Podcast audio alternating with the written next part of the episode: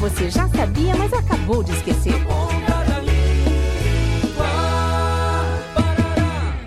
Central de Reclamações, Tayana, bom dia. Bom dia, nega.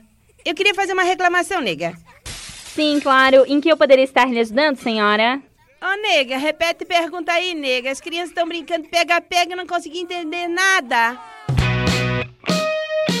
Pega-pega escreve-se com ou sem hífen? Com um hífen. De acordo com a nova ortografia, usa-se hífen em palavras compostas que apresentam elementos repetidos ou muito parecidos, desde que não possuam elementos de ligação. Usa-se hífen em palavras como pega-pega, esconde-esconde, zigue-zague e ping-pong.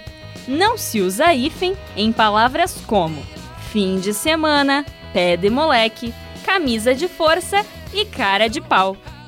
Eu perguntei em que eu poderia estar lhe ajudando, senhora. Ah, então, então, é, é, meu marido anotou em algum lugar aqui. É, me espere na linha só um momentinho, nega. Ai, ai. Aqui se faz, aqui se paga.